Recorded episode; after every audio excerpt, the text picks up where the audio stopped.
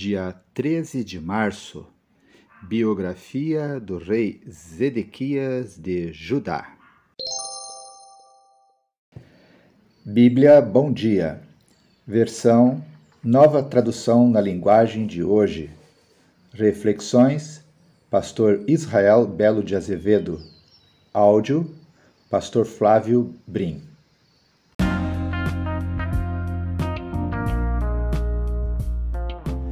Seja muito bem-vindo. Já estamos no mês de março. Estamos avançando na leitura de toda a palavra de Deus em dois anos. Se você está começando agora no dia 1 de março, daqui a dois anos, no dia 1 de março, você estará concluindo a leitura de toda a palavra de Deus. Seja bem-vindo em nome de Jesus.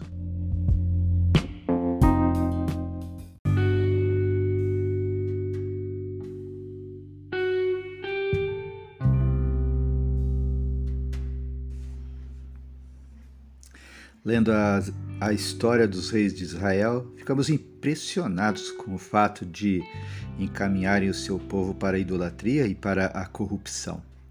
São marcantes os relatos de como eles repetem os erros dos seus pais. É triste ver que alguns começaram bem e terminaram mal. A lista dos que terminaram mal é grande. Salomão que se deixou seduzir pelas mulheres que seduziu, o rei Asa, que não buscou a ajuda de Deus quando precisou, Josias, que foi para uma guerra sem consultar a Deus e nela morreu, Joás, que perdeu o rumo quando perdeu seu mentor, e Ezequias, que perdeu para o orgulho. Só para mencionar os governantes não aprovados por Deus. A nossa oração é que Deus nos ajude a começar bem e a terminar bem. Façamos agora a leitura da biografia do rei Zedequias de Judá. Deus, pedimos a tua bênção sobre essa leitura, no nome de Jesus. Amém.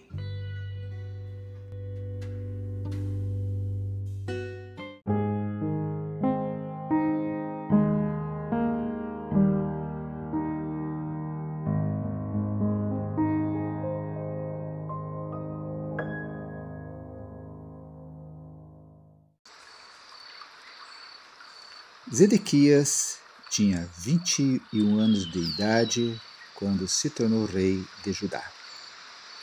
Segunda Crônicas, capítulo 36, versículo 11. Zedequias governou 11 anos em Jerusalém. Zedequias fez coisas erradas que não agradam a Deus, o Senhor, e também não se humilhou diante do profeta, do profeta Jeremias, que anunciava a mensagem do Senhor.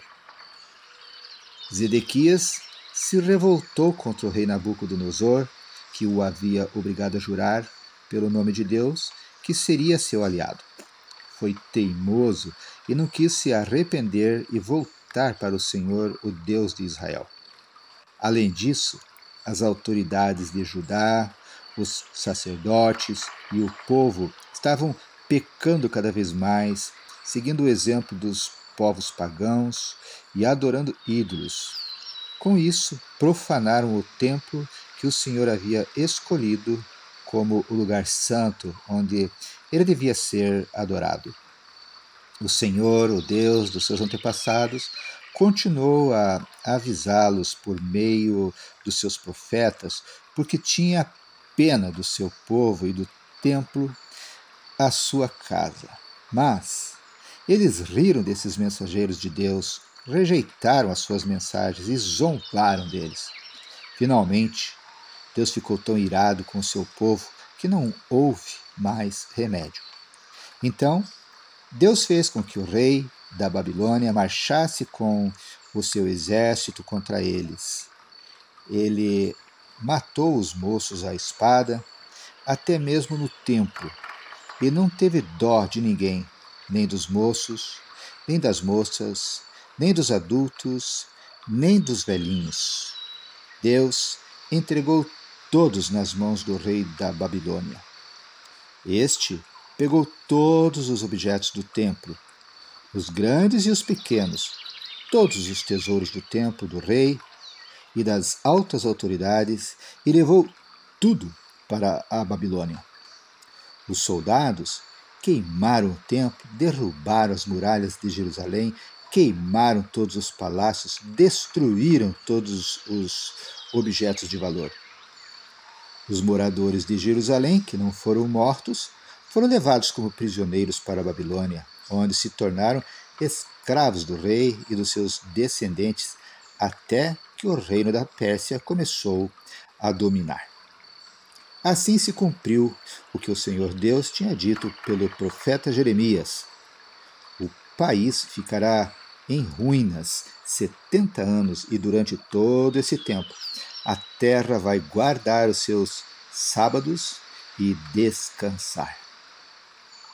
No primeiro ano do reinado de Ciro, rei da Pérsia, cumpriu-se o que o Senhor Deus tinha dito pelo profeta Jeremias.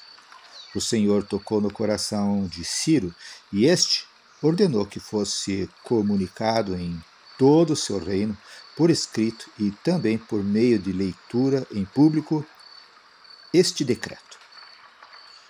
Eu, Ciro, rei da Pérsia, declaro o seguinte: O Senhor, o Deus do céu, me fez governador do mundo inteiro e me encarregou de construir para ele um templo em Jerusalém, na região de Judá.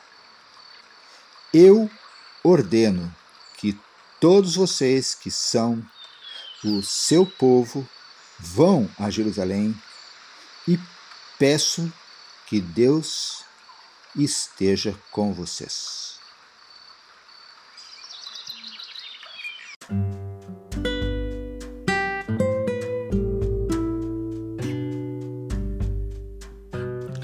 Pois bem, estamos terminando a leitura do livro de Crônicas, segunda Crônicas, capítulo 36.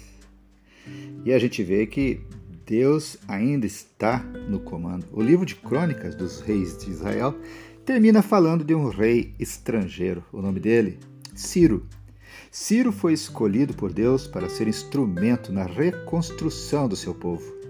Antes disso, o cronista registra melancolicamente os reinados desastrados de alguns governantes que, mesmo à beira da morte, não buscaram o socorro de Deus.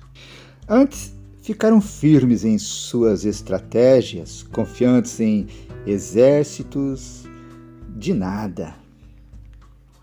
O pós-lúdio de Segunda Crônicas, no entanto, é apenas uma antecipação do prelúdio de Esdras, que começa do mesmo modo. Há uma verdade que podemos aprender desta maneira bíblica.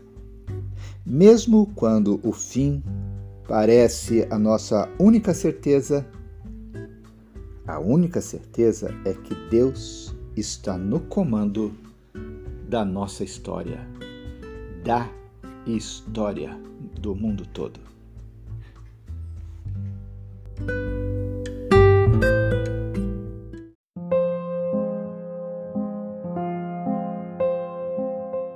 Deus querido, Deus amado, te agradecemos, Senhor, pela leitura desse livro de crônicas. Te agradecemos, Senhor, porque vemos o teu agir, o teu comando, o teu poder trabalhando nos corações das pessoas, Senhor, até mesmo aquelas que não te conhecem, como o rei Nabucodonosor, que não te conhecia, e depois, agora, Senhor, encerrando esse, esse livro, a vida do rei Ciro, que vem e são instrumentos nas tuas mãos, tanto para disciplinar o teu povo, quanto para reconstruir ah, mais uma vez a nação.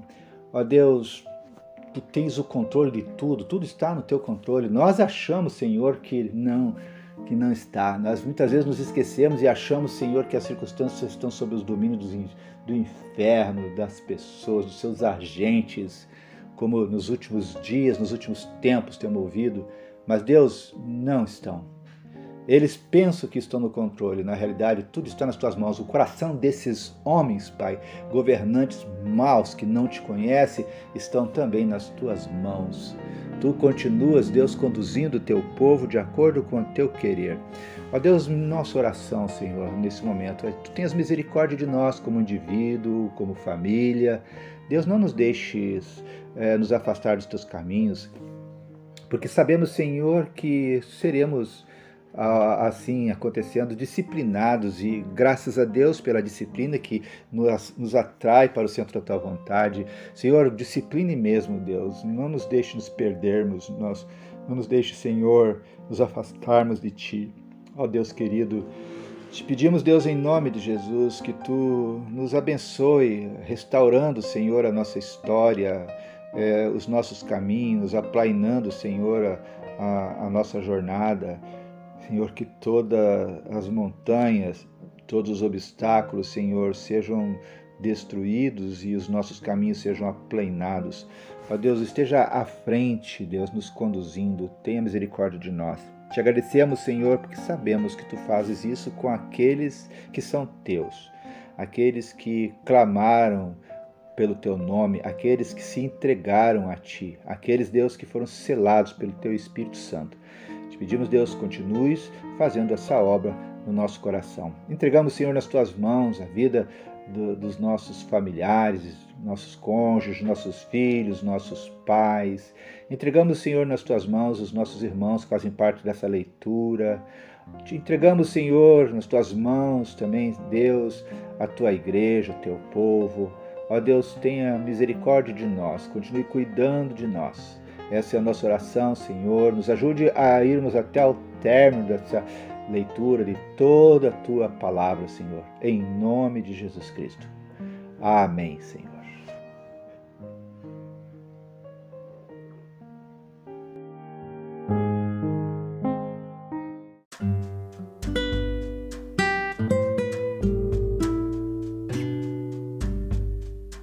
Que bênção! Terminamos mais um dia da palavra do Senhor. Os princípios da palavra estão é, entrando na nossa mente e no nosso coração. Esses princípios e valores da palavra de Deus estão sendo consolidados dentro do, do nosso coração, estão começando a fazer parte dos nossos valores. Os nossos valores, os nossos princípios estão sendo encharcados pelos princípios e valores da palavra do, do Senhor Jesus Cristo. Mas isso ainda não é suficiente. O que Deus espera é que você também compartilhe com as pessoas que você ama a palavra do Senhor. Monte um grupo de leitura e convide pessoas para estar dentro desse grupo do WhatsApp e ali você pode compartilhar esse link para que eles também diariamente leiam a palavra de Deus com você. Você vai ler a palavra, você vai ouvir a palavra, os princípios da palavra do Senhor serão consolidados na tua mente, no teu coração, nos teus valores e você cumprirá a tua missão de ir e pregar o evangelho compartilhando com outros. É o que Deus deseja para você. Que Deus te abençoe e até amanhã.